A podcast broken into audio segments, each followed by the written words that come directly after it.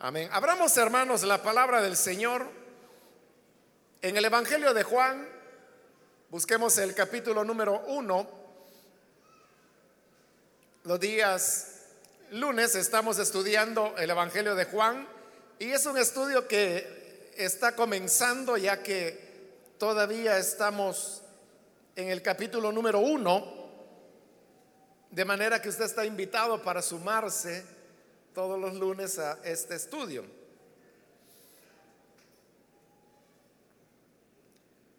El Evangelio de Juan capítulo 1, versículo 43 en adelante nos dice, al día siguiente, Jesús decidió salir hacia Galilea. Se encontró con Felipe y lo llamó, sígueme. Felipe era del pueblo de Bethsaida, lo mismo que Andrés y Pedro. Felipe buscó a Natanael y le dijo, hemos encontrado a Jesús de Nazaret, el hijo de José, aquel de quien escribió Moisés en la ley y de quien escribieron los profetas. ¿De Nazaret? replicó Natanael. ¿Acaso de ahí puede salir algo bueno? Ven a ver, le contestó Felipe. Cuando Jesús vio que Natanael se le acercaba, comentó, aquí tienen a un verdadero israelita en quien no hay falsedad. ¿De dónde me conoces? Le preguntó Natanael. Antes de que Felipe te llamara, cuando aún estabas bajo la higuera, ya te había visto. Rabí, tú eres el Hijo de Dios, tú eres el Rey de Israel, declaró Natanael. ¿Lo crees porque te dije que te vi cuando estabas debajo de la higuera, vas a ver aún cosas más grandes que estas. Y añadió, ciertamente les aseguro que ustedes verán abrirse el cielo y a los ángeles de Dios subir y bajar sobre el Hijo del Hombre. Amén. Hasta ahí dejamos la lectura. Pueden tomar sus asientos, por favor.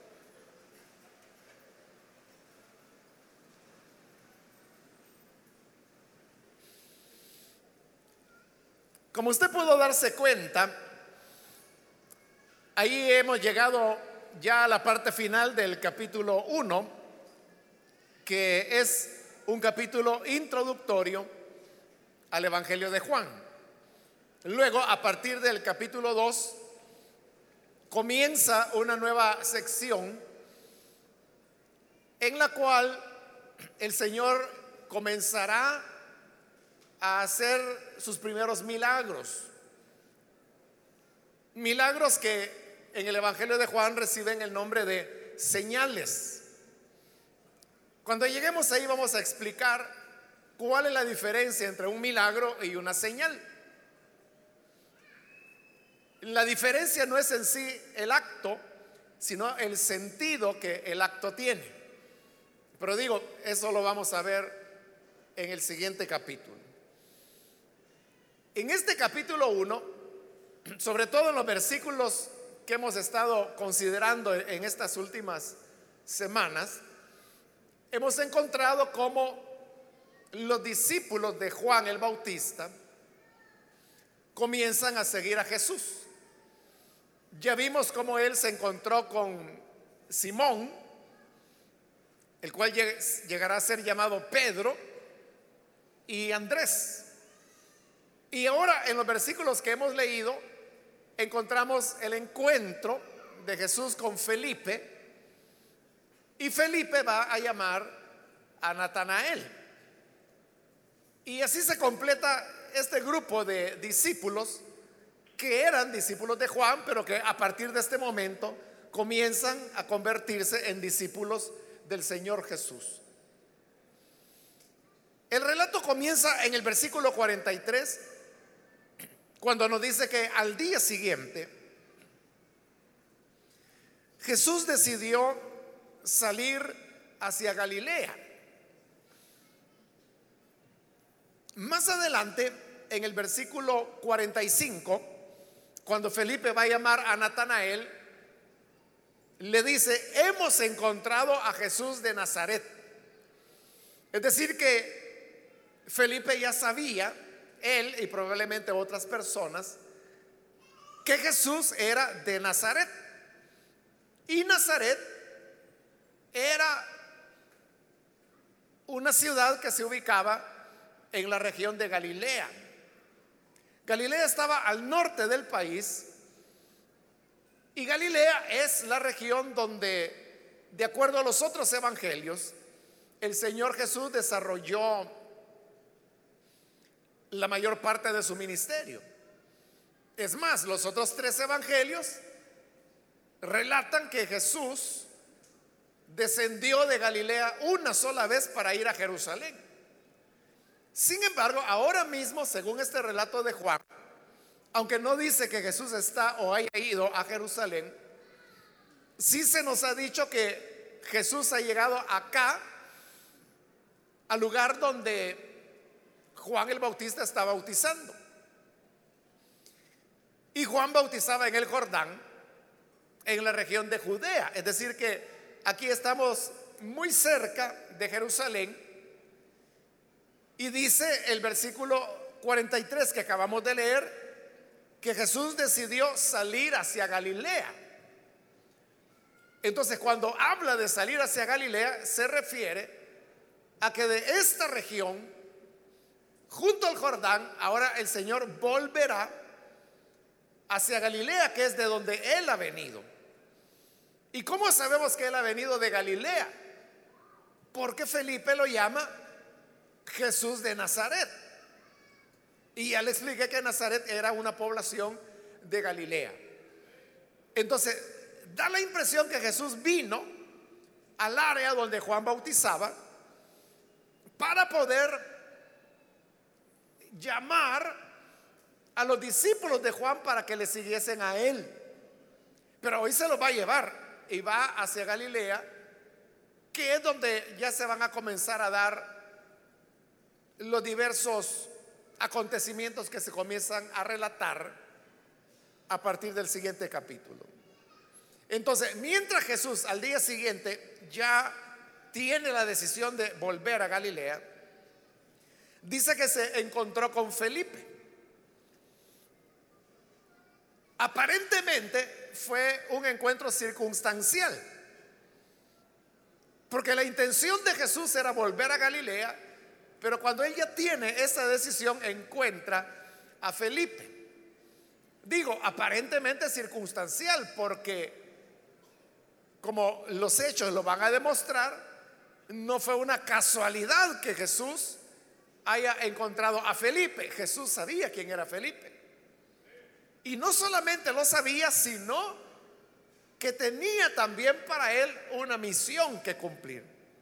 Por eso es que dice que al encontrarse con Felipe lo llamó y la manera de llamarlo fue diciéndole, sígueme. esa palabra, sígueme, es la palabra que Jesús utilizó para aquellas personas a quienes él invitaba para que se convirtiesen en sus discípulos. Por eso digo, había ya un propósito que el Señor tenía con Felipe. Y por eso digo, no fue tanto una cuestión circunstancial, sino que más bien fue algo que estaba premeditado dentro del plan de Dios, aunque parecía, y por eso dije que era aparente, que era un encuentro que se estaba dando de manera casual. Así, hermanos, sucede muchas veces en muchas de las experiencias que nosotros tenemos con el Señor, que uno puede calificarlas de casualidad o cuestiones que se dieron porque así eran las circunstancias. Pero si uno analiza bien las cosas, y esto es algo que se logra únicamente cuando el tiempo pasa, uno comienza a caer en la cuenta que después de todo aquello que nos pareció casual, no lo era, sino que obedecía a un plan que Dios tenía. Y esto es tan real que de ahí precisamente es de donde se origina la expresión que tan a menudo se repite entre los cristianos y es de que, que nada ocurre por casualidad, sino que siempre detrás de cada circunstancia hay un propósito, hay un plan que el Señor está persiguiendo. Entonces, no hay nada, hermanos, en nuestra vida que ocurra por casualidad. Todo está decretado de parte de Dios. Y sabemos que lo que sucede en nuestra vida nunca es un producto de una serie de circunstancias que se conjugaron y dio como resultado determinada situación. Que haya habido circunstancias que se conjugaron, sin duda que así es. Pero no hay que perder de vista que detrás de esa conjugación de cosas hay un Dios que permite que se produzca esa conjugación. Uno puede quedarse viendo únicamente las, como se le llama en teología, las mediaciones. Y las mediaciones son aquellas cosas que son las que el hombre ve. Y uno puede decir, le pongo un ejemplo que se da muy a menudo. Viene un creyente y dice, no, no, mire, yo si no hubiera tenido esa enfermedad, yo nunca hubiera ido a una iglesia. Pero esta situación que yo viví fue la que me empujó a ir a la iglesia. Entonces vea, esa persona está diciendo, porque así lo interpreta, que fue la enfermedad la que le movió a buscar al Señor. Y uno no puede negar que hubo una enfermedad. Esa es una mediación. O sea, la enfermedad ahí es una mediación. ¿Por qué se le llama mediación? Porque es el medio que Dios utiliza para cumplir su propósito. todo depende hasta dónde yo alcanzo a ver. Porque yo, yo puedo ver hasta cierto punto, puedo ver hasta la enfermedad y decir, fue la enfermedad la que a mí me trajo a Jesús. Pero yo puedo ver detrás de la enfermedad. Y detrás de la enfermedad lo que voy a encontrar es que Dios estaba utilizando ese medio, esa mediación que era la enfermedad para que esta persona llegara a la conversión. Ahí se lo estoy poniendo de una manera muy sencilla, no con una mediación simple, diría yo, que es la enfermedad. Pero a veces no solo la enfermedad, es la enfermedad que se combina con una serie de circunstancias que son mucho más complejas y que hacen que la mediación ya no sea una, sino que sean un conjunto de mediación. Entonces vienen las mediaciones y a través de las mediaciones el propósito de Dios termina por cumplirse en nuestra vida. Por eso digo, no hay nada que uno pueda atribuir a la casualidad. Y uno pueda decir, es que vea, fue un golpe de suerte que fíjese que yo iba pasando cabal por la iglesia cuando escuché que cantaban y entré y el Señor me salvó. O sea, uno lo puede ver como casualidad, pero lo que hay son mediaciones. Lo mismo es acá. Uno podría decir, bueno, el propósito de Jesús no era encontrarse con Felipe, el propósito era ir a Galilea, como ahí lo dice, que él ya había decidido ir a Galilea. Pero eso era una mediación nada más. En verdad, él se va a ir a Galilea. Pero esa era la manera, el designio de Dios para poder encontrar a Felipe. O sea, ya sabía que habría de encontrarlo.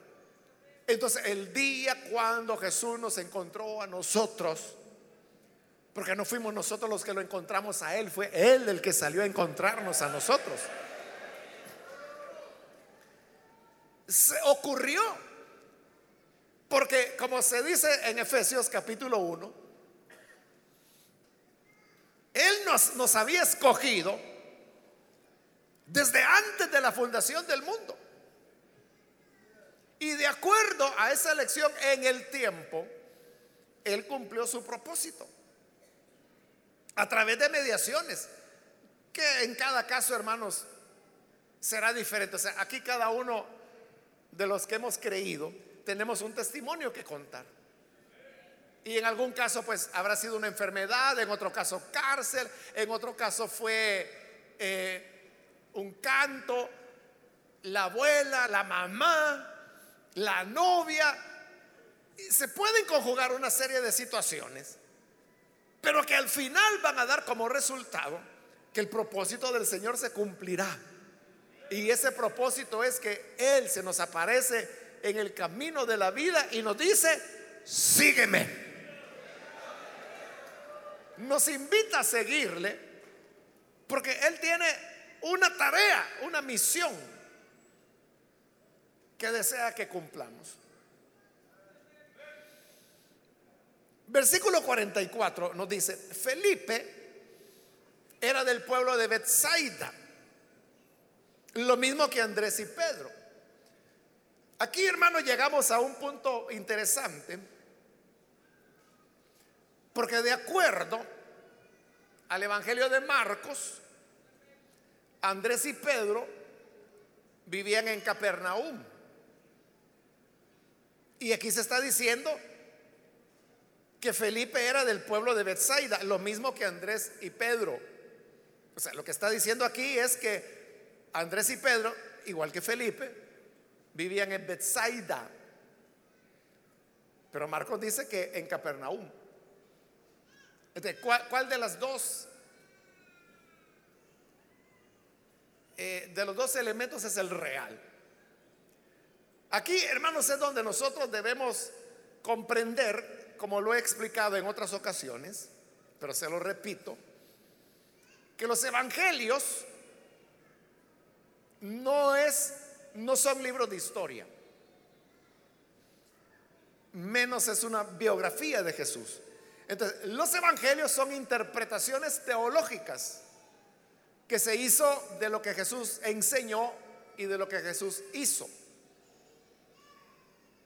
Y en esa interpretación teológica, los autores no estaban tan interesados en los detalles como nosotros lo estamos. Por eso es que lo que conocemos, le pongo un ejemplo, como el sermón del monte, en realidad fue un sermón del monte o fue un sermón del llano. Porque Mateo dice que fue en un monte, pero Lucas dice que fue en un llano. Nosotros somos los que nos complicamos la vida. Porque si nosotros tomamos los evangelios como que si fuera historia, o peor, como que si fuera biografía del Señor, o si lo tomaron, aunque sea como que si fuera una noticia que se nos está contando, vamos a encontrar problemas. Porque entonces Felipe, Andrés y Simón vivían en Bethsaida, como dice Juan, o vivían en Capernaum, como dice Marcos. Y el sermón fue en el monte, como dice Mateo, o fue en el llano, como dice Lucas.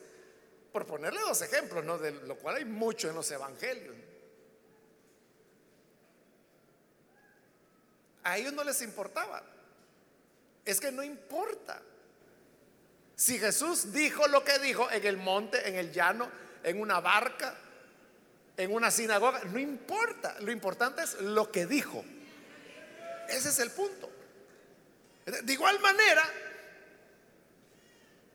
¿de dónde era Felipe, Simón y Andrés? Mire, si yo no estuviera hablando de esto, usted ni cuenta se habría dado. Ni sabía usted que Marcos dice una ciudad y Juan dice otra. Y eso que usted tiene 30 años de ser creyente. Sí, pero, a lo que voy es esto. A lo que voy es esto. ¿En qué le ha afectado a usted en estos 30 años de vida que Marcos diga una ciudad y que Juan diga otra? ¿En qué le ha hecho tropezar en su fe durante 30 años? Ni sabía usted, ni cuenta, ni había reparado en ese detalle. Ese es el punto. ¿Qué, importancia tiene? O sea, a, mí qué me importa, ¿verdad? Si Andrés y Simón eran de Bethsaida, como dice Juan, o si eran de Capernaum. Lo más probable, casi seguro, es que ellos eran de Capernaum, porque recuerde que ellos eran pescadores. Y Bethsaida no era una ciudad de pescadores. Y entonces, ¿por qué Juan dice que eran de Bethsaida? Porque Juan es un evangelio que va más por las figuras, que va más por lo simbólico. Ya lo hemos visto. Cuando él comienza hablando, por ejemplo, de luz y de las tinieblas. Lo que Pedro, allá en el libro de los Hechos, el día de Pentecostés, él dice que por la incredulidad le habían dado muerte al dador de la vida. Pero para Pedro, y en su visión teológica, él así lo, describe la muerte de Jesús. Que por la maldad y la incredulidad de los dirigentes religiosos, Jesús había sido asesinado. Pero Juan, ¿cómo lo presenta? Lo presenta como una batalla entre la luz y las tinieblas. La luz venía a este mundo y la luz y las tinieblas no pueden tener comunión entre ellas. Entonces vea, aquello que Pedro lo relata de una manera muy literal, Juan lo lleva a un simbolismo, a una batalla entre la luz y las tinieblas. Entonces Juan es un evangelio que aún menos que los otros evangelios está preocupado por detalle de que si fue en la subida, si fue en la bajada, si fue a la entrada, si fue a la salida. Vamos a encontrarnos acá con el relato de, Bartimeo, el ciego. En un evangelio dice que lo encontró Jesús cuando iba entrando a Jericó. En otro dice cuando iba saliendo. Uno pregunta, bueno, iba saliendo, iba entrando. Es que no importa. O sea, yo le digo, si Jesús encontró a Bartimeo y le dio la vista en la entrada a Jericó, ¿qué tiene eso de diferente con que le haya dado la vista a la salida de Jericó? ¿En qué afecta que haya sido a la entrada o a la salida? El hecho es que le dio la vista. ese es el punto. lo que ocurre, hermanos, es que Betsaida, el nombre Betsaida, lo que significa es casa de pesca. Betsaida, entonces vea que comienza con Bet. Bet en hebreo significa casa, como Betel, casa de Dios. Betel. Betsaida significa casa de pesca. Belén, que decimos nosotros, pero que en hebreo es Betlehem.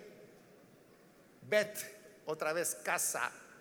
¿Qué significa Belén? Casa de pan. Betlehem. Betsaida es casa de pesca.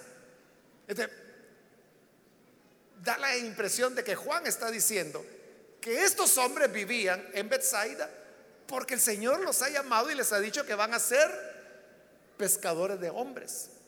Y como su vocación es ser pescadores, dice, vivían en la casa de la pesca. ¿Comprende? le explico esto para que usted esté ubicado en aquellos elementos que nosotros no tenemos que tomarlos como, como historia, porque estos argumentos son precisamente los que utilizan los incrédulos. Los ateos dicen, mire, ustedes dicen que la Biblia no tiene errores, pero mire, sí los tiene. Aquí dice que vivían en Capernaum, aquí dice que en Bethsaida. Ya ve, la Biblia tiene errores. si usted no entiende lo que le estoy diciendo, usted se va a tragar el veneno de que la Biblia tiene errores, pero no tiene errores. O sea, no tiene errores en el sentido que esto es valedero. Y, por eso yo le preguntaba, ¿a, usted en, su fe, en qué le afecta? ¿Que Pedro viviera en Capernaum o viviera en Bethsaida? ¿En qué le afecta a usted? ¿En qué estorba su fe? Pedro deja de ser Pedro porque vive en una u otra ciudad. Felipe deja de ser Felipe o el llamado de Jesús a Felipe deja de ser llamado porque él viviera en Capernaum o en Bethsaida. Nada cambia. Por eso es que el, mismo Evangelio de Juan, ya casi al final, que lo vamos a ver a saber cuándo, pero ya casi al final del Evangelio, Juan dice, y muchas otras cosas hizo Jesús. Que yo creo, dice Juan, que si todas escribieran una por una, no cabrían en la tierra los libros que habría que escribirse. Es decir, que los evangelios casi no nos dicen nada de lo que Jesús hizo. Pero estas cosas, dice Juan, se han escrito para que crean. Ese es el propósito. Que creamos. Entonces, a mí me impide creer en Jesús. Porque Andrés vivía en Capernaum. No, no me lo impide. O porque viviera en Bethsaida. Para nada. El propósito de la escritura se está cumpliendo. Y ese es el propósito. No sé si me estoy dando a entender. Qué bueno, hermano. Entonces, el versículo 45 nos dice, Felipe buscó a Natanael. El Evangelio de Juan es el único que menciona a Natanael. Los otros evangelios no lo mencionan. Y aquí, hermanos, quiero mencionarle otra característica del Evangelio de Juan. Y es que Ya se lo he dicho anteriormente, el Evangelio de Juan fue escrito por las iglesias de la región de Samaria. Ellos desarrollaron su propia teología, una teología que era diferente a la teología de la iglesia en Jerusalén, que era el Evangelio judaizante, diferente a la teología de Antioquía, que era la línea teológica de Pedro, y diferente a las iglesias de Asia Menor, que era la teología de Pablo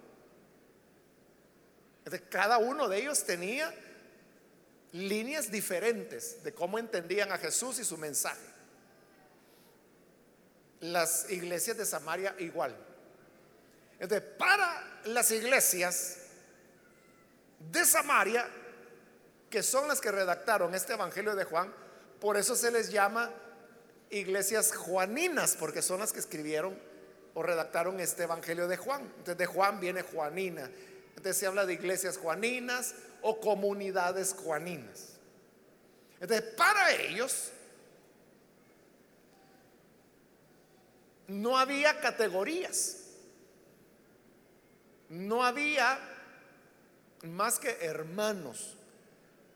Y esa es una característica del Evangelio de Juan diferente a los otros tres evangelios.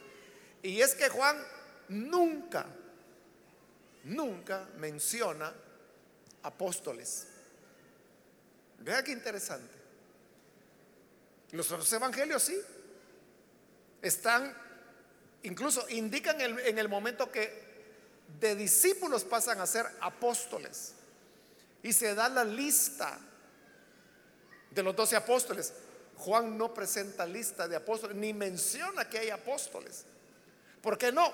Porque las iglesias juaninas, ellos creían que no había categorías dentro de los creyentes. Para ellos no había pastor y miembros. No había apóstoles y maestros, pastores, evangelistas, maestros. No, para ellos todos eran hermanos, todos eran discípulos. Entonces no reconocían e-, esas categorías jerárquicas, digamos, dentro de la iglesia. La jerarquía de la, iglesia primitiva era bien modesta, diría yo, o sea, es pequeña.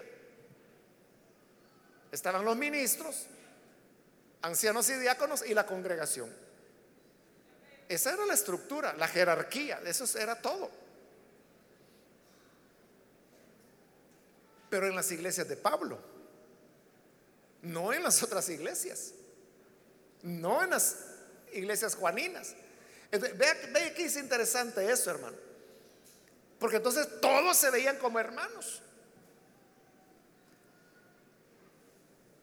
Yo no sé si, no, hay muchas iglesias así aquí en, nuestro país, pero hay. Hay iglesias en las cuales no tienen pastor. No tienen pastor. Todos son hermanos. ¿Y quién predica? El que ellos acuerdan.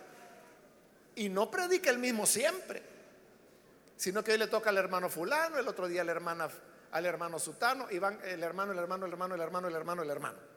Todos son hermanos, no hay pastor.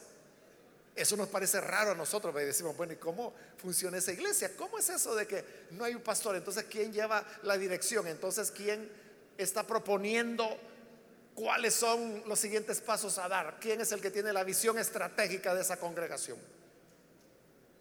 nos hacemos esas preguntas porque estamos habituados a iglesias donde hay un pastor.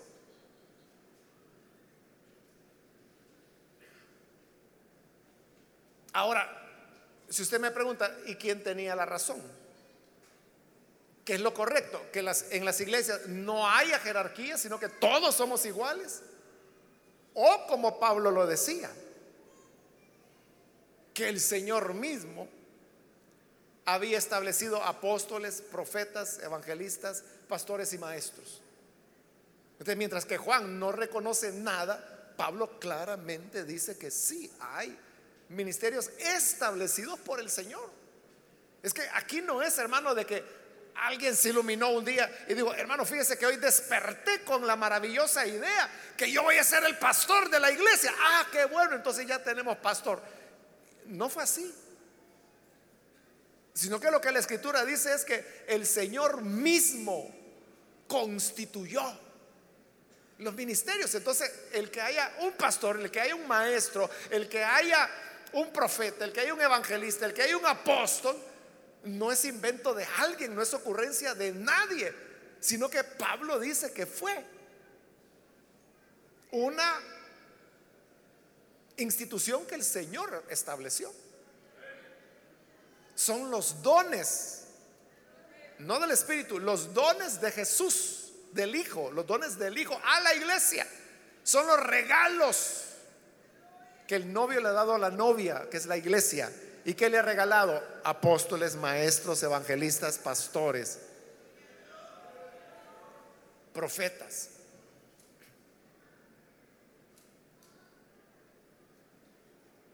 Entonces, a la pregunta, ¿y entonces quién tiene la razón? ¿La tenía Pablo? ¿Cómo comenzaba Pablo sus cartas? Pablo, apóstol de Jesucristo.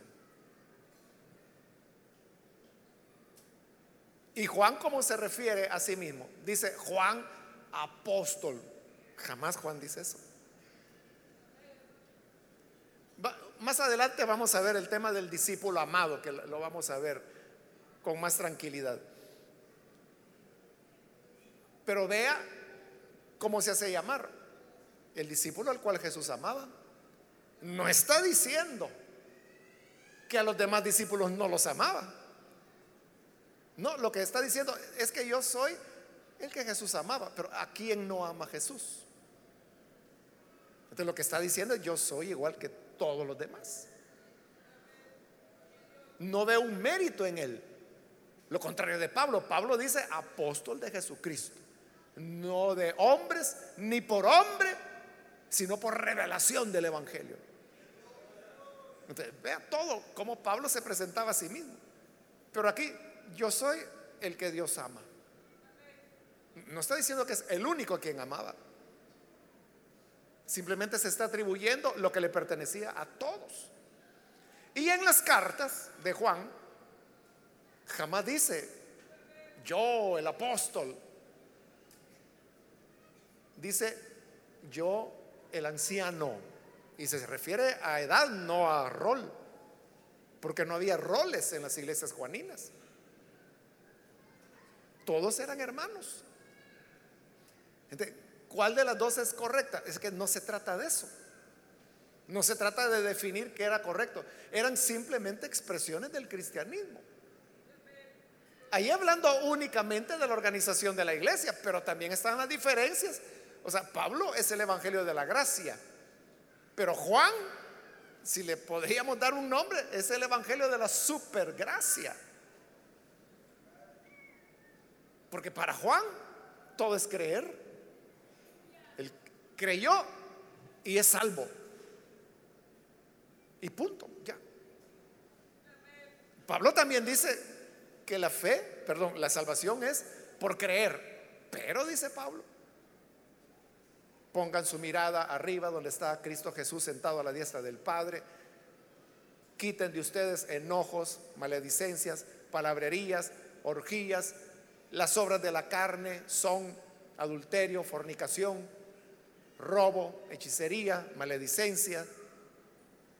Los que practican tales cosas no podrán entrar en el reino de los cielos. ¿Entiende? Es gracia la de Pablo, pero balanceada, diría yo, con responsabilidades cristianas. Para Juan es gracia de Dios, únicamente.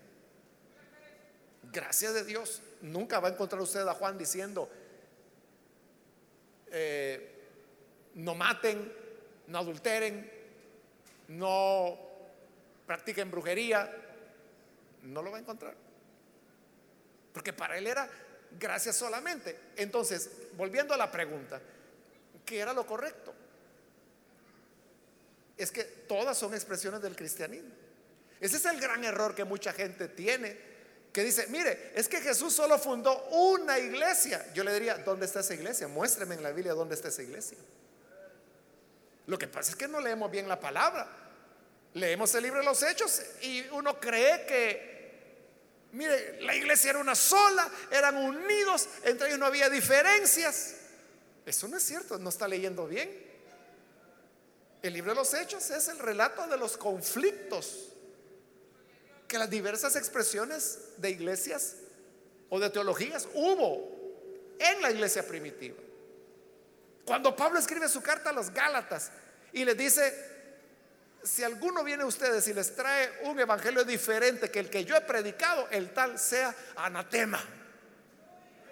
¿De quién está hablando Pablo ahí? Está hablando de los judaizantes, pero ¿quiénes eran los judaizantes? Nosotros lo relacionamos con los fariseos. No, no, no.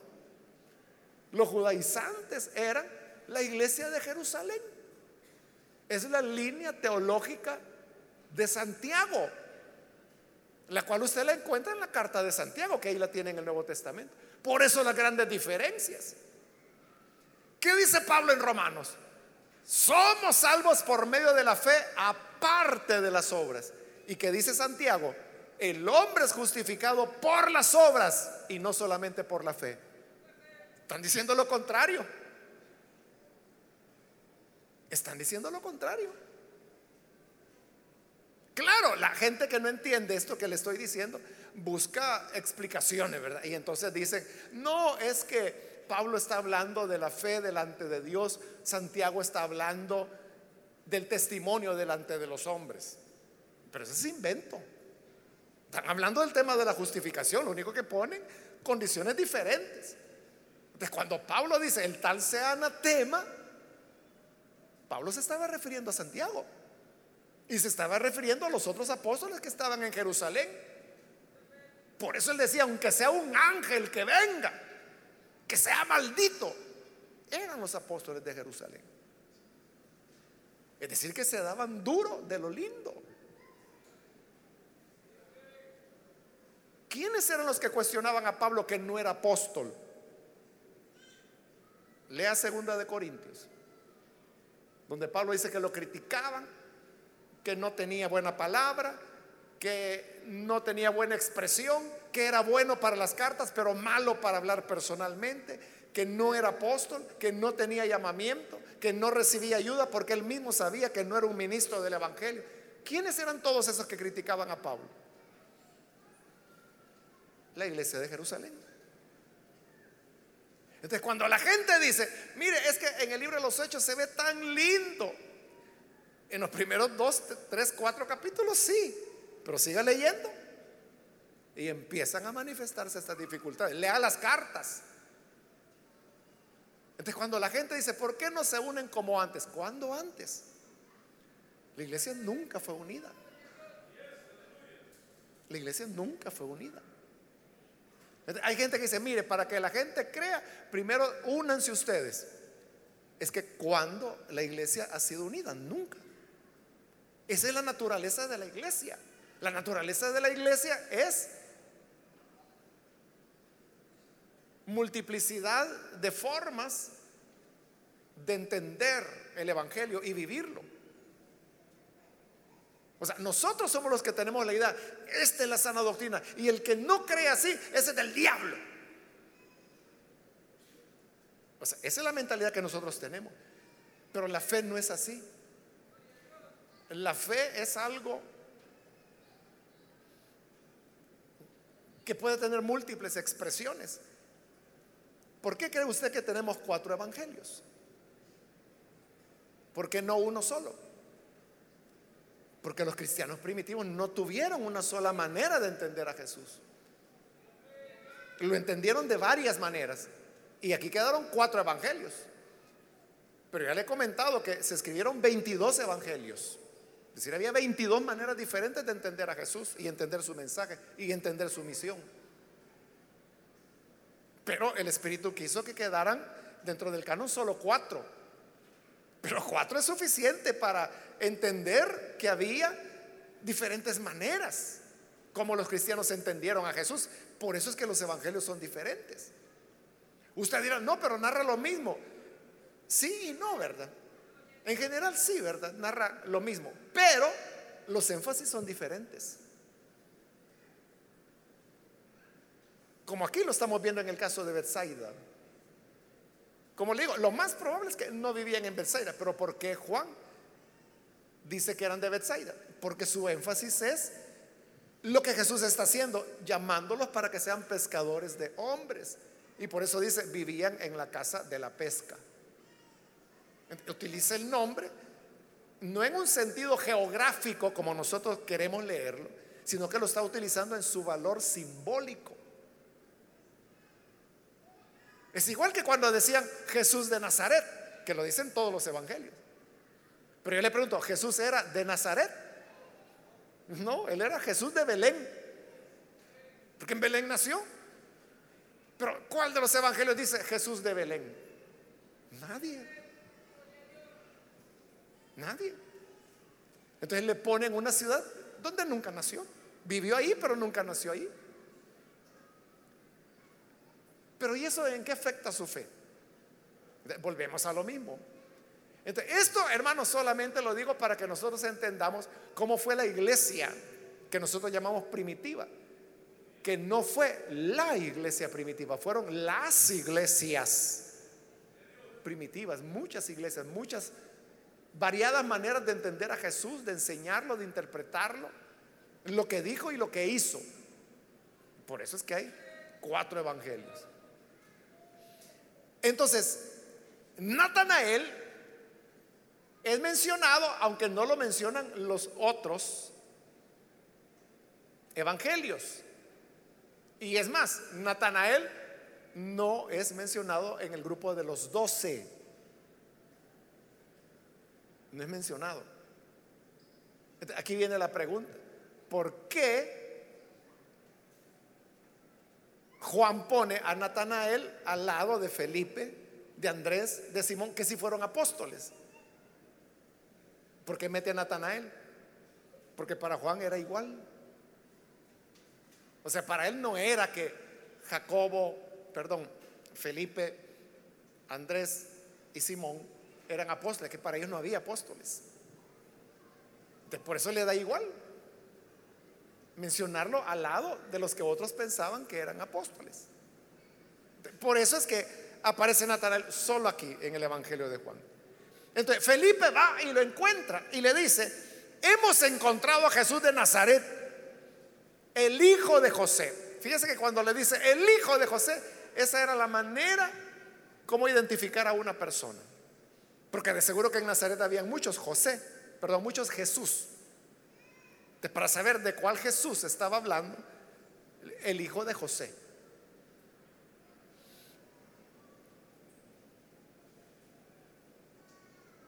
Aquel de quien escribió Moisés en la ley y de quien escribieron los profetas. O sea, lo que él está diciendo, el Mesías. Entonces, Natanael cuando oye eso, se sorprende, versículo 46. De Nazaret, le dice. ¿Qué? El Mesías, de Nazaret. ¿Acaso de ahí puede salir algo bueno?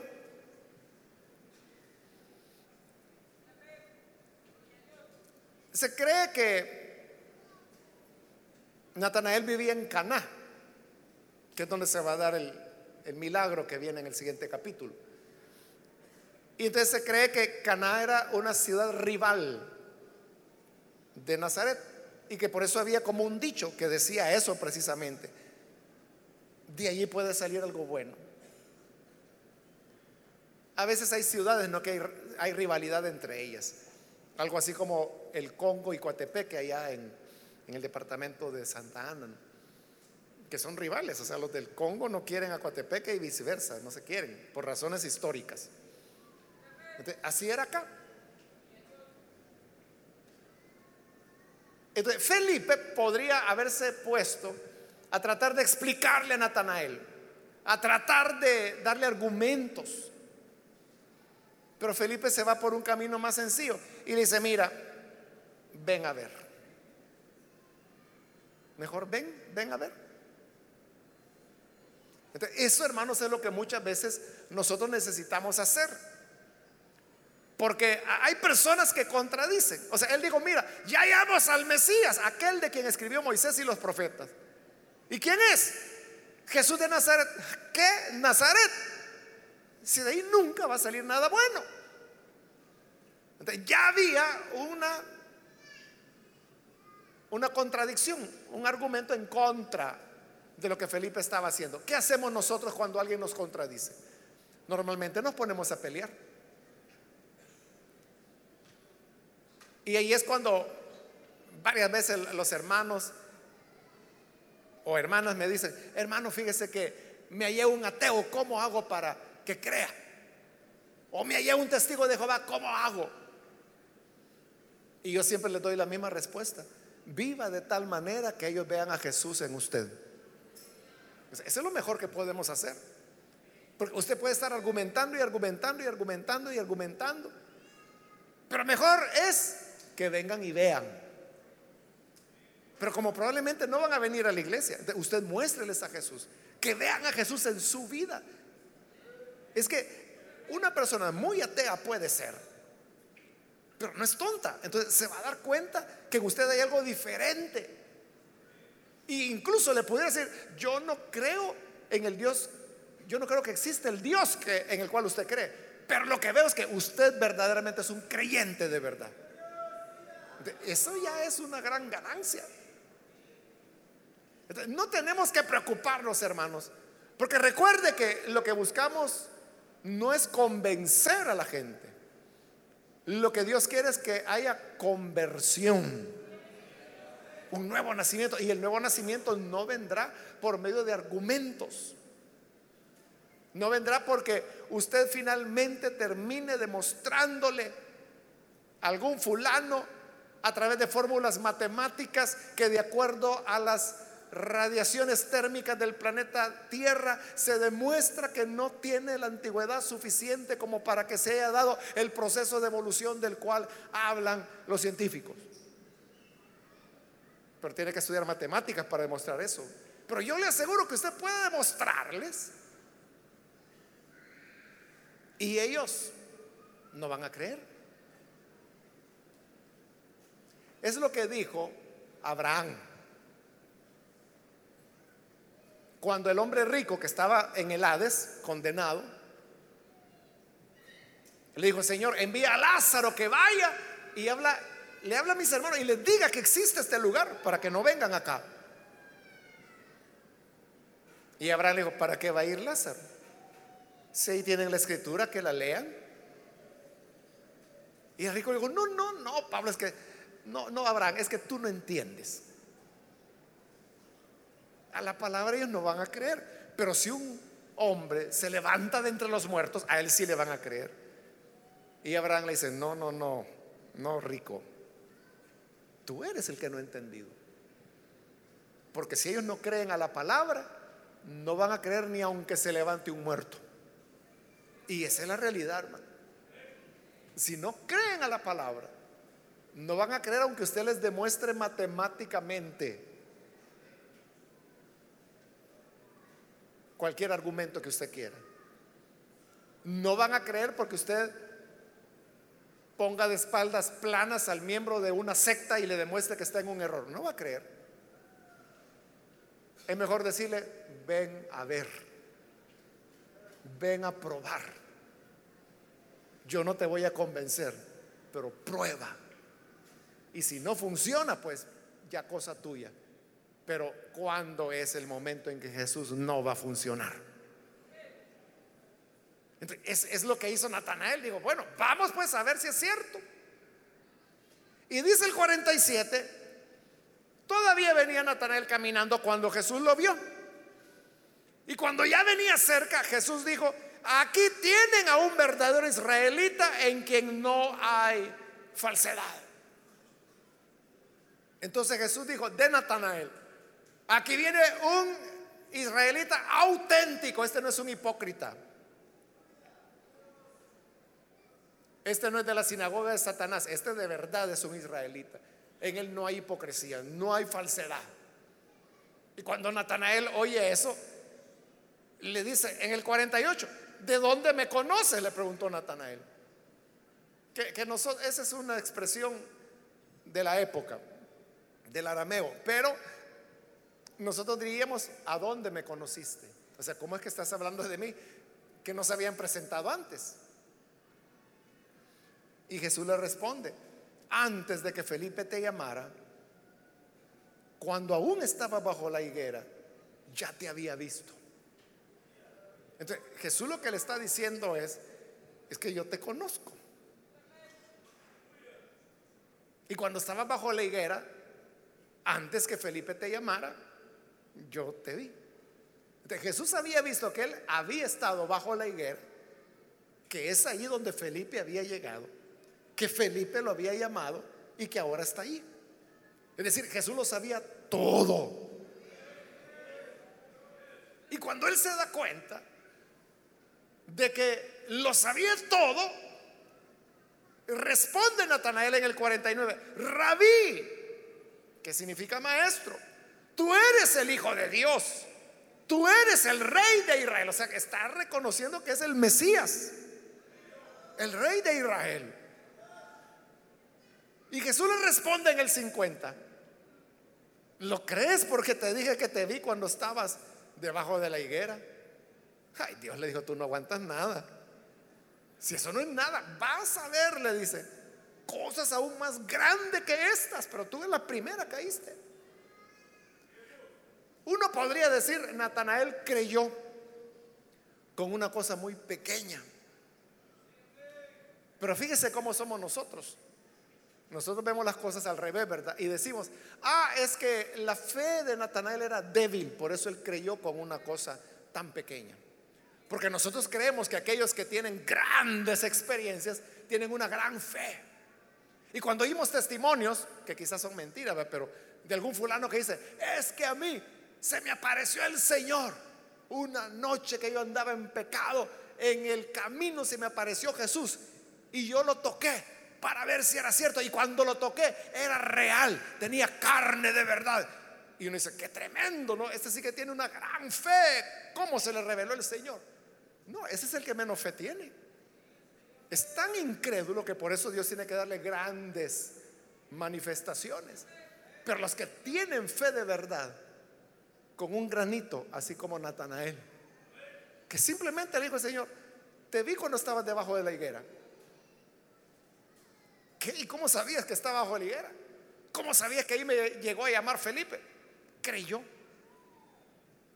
Aquel que necesita grandes señales, que necesita ángeles, que necesita truenos, que necesita luces para creer, es que no tiene fe. Pero el que tiene fe, con un elemento sencillito, cree en el Hijo de Dios. Amén.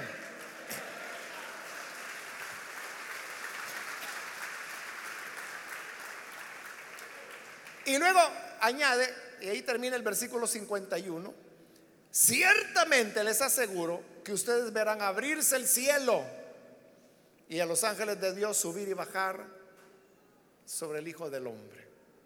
Entonces, Jesús está diciendo varias cosas ahí. En primer lugar está diciendo, el cielo está abierto. ¿Por qué está abierto? Porque el Hijo del Hombre ha bajado del cielo.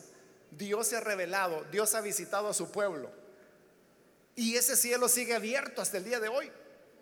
Allá en Apocalipsis dice que Juan oyó una voz que le decía, sube acá. Y cuando vio hacia el cielo, dice que vio que había una puerta abierta. Estaba abierto todavía. Y todavía está abierto. Porque ahora Dios ya nos esconde entre las nubes, como fue en el monte Sinaí, o como fue en el tabernáculo y luego en el templo. Ahora le podemos ver cara a cara en la persona del Hijo de Dios porque el cielo está abierto para ir al Padre. Pero no solo dijo que el cielo estaba abierto, sino que dijo, verán a los ángeles de Dios subir y bajar sobre el Hijo del Hombre. Cuando uno lee eso, hermano, es casi inevitable relacionarlo con Génesis 28, que es donde Jacob tuvo su sueño allá en Betel bueno, la ciudad se llamaba Almendro, a partir de esa experiencia es que le va a poner el nombre de Betel. Y que soñó y dice que vio que había una escalera que subía hasta el cielo y que había ángeles que subían y bajaban por esa escalera. Ese fue el sueño de Jacob. Por eso que cuando él despertó, él dijo, Dios mío, yo creí que aquí estaba en cualquier lugar, pero ya me di cuenta que aquí es casa de Dios, puerta del cielo. Por eso le puso Betel, Bet que significa casa, y él, que signica Dios, Betel, casa de Dios. Pero es muy parecido a esto, por no decir lo mismo, ¿verdad? Verán el cielo abierto y ángeles de Dios que suben y bajan sobre el Hijo del Hombre. ¿Cuál es la diferencia? Que Jacob vio que los ángeles subían y bajaban por esa escalera que iba de la tierra al cielo.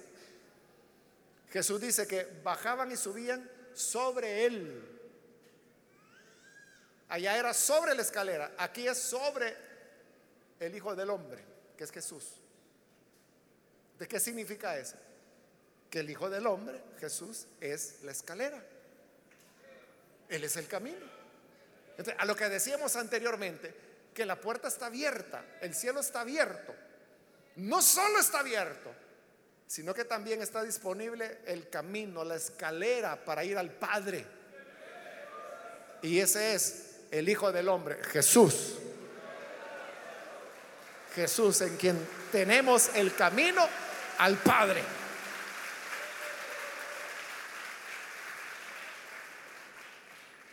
En otra oportunidad vamos a explicar ese concepto de Hijo del Hombre, que esta es la primera vez que aparece en el Evangelio de Juan pero va a aparecer otras veces. Entonces, como hay otras veces, vamos a explicarlo posteriormente. Por ahora, hermanos, lo importante es que el cielo está abierto y que hay un camino y ese camino es Jesús para que todo aquel que crea no se pierda, sino que tenga la vida eterna. Amén. Vamos a orar, vamos a cerrar nuestros ojos. Padre, gracias te damos por cada persona que está aquí al frente. Y también por aquellos que a través de televisión, de radio y a través de el internet están escuchando y recibiendo esta palabra y que se unen en esta oración. Te rogamos, Padre, que puedas perdonarles, darles vida nueva para que te conozcan, te sirvan, que nunca se vayan a apartar de ti. Transfórmales, cámbiales, que sean trasladados de las tinieblas a la luz admirable del Hijo de Dios. Todo te lo pedimos por Jesucristo nuestro Salvador. Amén y amén.